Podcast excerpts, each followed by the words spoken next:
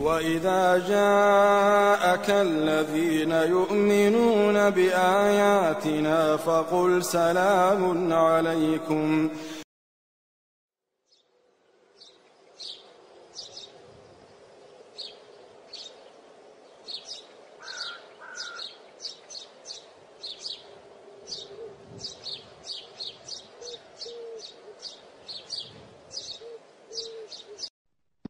والله لو أن القلوب سليمة لتقطعت أسفا من الحمام. أقسم وصدق. والله لو أن قلوبنا سليمة لتقطعت أسفا من الحرمان ما أكثر الساعات التي تمر بنا ونحن نحرم منها. لا نستفيد منها. تذهب سبهللا. والعمر والزمن أغلى من الثمن أغلى من الذهب وأغلى من الفضة. الذهب والفضة لو ذهبت يمكن يأتي بدله بدلها شيء. لكن العمر والزمن لا يأتي بدله, بدله شيء. إذا ذهب ذهب. ما فيه رد. ولن يؤخر الله نفسا إذا جاء أجلها. والله خبير بما تعملون. حتى إذا جاء أحدكم أحدهم موت قال ربي ارجعون. لعلي أعمل صالحا فيما تركت. كلا. ما في رجوع. إنها كلمة هو قائلها ومن ورائهم برزخ إلى يوم يبعثون لولا أخرتني إلى أجل قريب فأصدق وأكن من الصالحين. أنت الآن في مهلة. اغتنم الوقت. اجعل لنفسك حزبا من كتاب الله عز وجل. اجعل لنفسك وقتا للعمل الصالح. قم في آخر الليل ولو نصف ساعة. قبل الفجر ناجي ربك. ادعو. فإنه تعالى ينزل السماء الدنيا يقول من يدعوني فأستجيب له من يسألني فأعطيه من يستغفرني فأغفر له. من الذي لا يقدر أن يقوم قبل الفجر بنصف ساعة أمر بسيط جدا.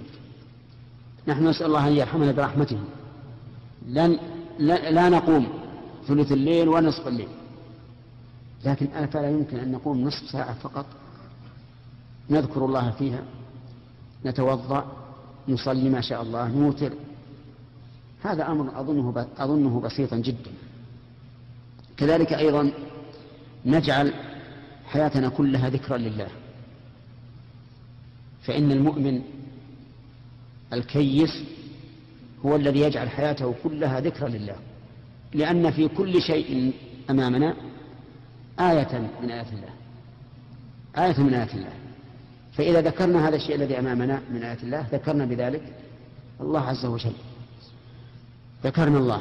فيكون الإنسان دائما يذكر الله عز وجل بما يشاهد من آيات الله الكونية بل بما يشاهد من نفسه وتقلباتها القلب الآن أنا أسألكم هل قلوبكم على وتيرة واحدة دائما؟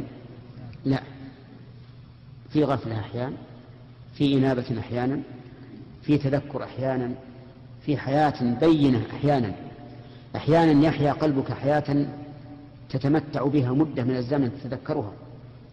ربما تتذكر حالة وقفت فيها بين يدي الله عز وجل مصليا ساجدا ولا قبل ثلاثين سنة أو أكثر حسب عمر الإنسان لأنها أثرت في قلبه فمثل هذه الأشياء ينبغي أن نستغلها. ينبغي أن نستغلها وأن لا نغفل. فالغفلة موت قسوة للقلب وموت للقلب. يقول والله لو أن القلوب سليمة لتقطعت أسفا من الحرمان حزنا تتقطع من حرمانها لكنها سكرى بحب حياتها الدنيا. بحب حياتها الدنيا. تسعى للدنيا أولا وآخرا ينام الإنسان وهو يفكر في الدنيا يستيقظ وهو يفكر في الدنيا. نعم. ومتى تفيق؟ قال وسوف تفيق بعد زمان. متى؟ عند الموت. يفيق الإنسان. يقول ليتني فعلت ليتني فعلت. وأشد من ذلك إفاقة إذا كان يوم يوم القيامة. ويوم يعض الظالم على يديه. يقول يا ليتني اتخذت مع مع سبيلا. يا ليتني لم أتخذ ها؟ يا ويلتى ليتني لم أتخذ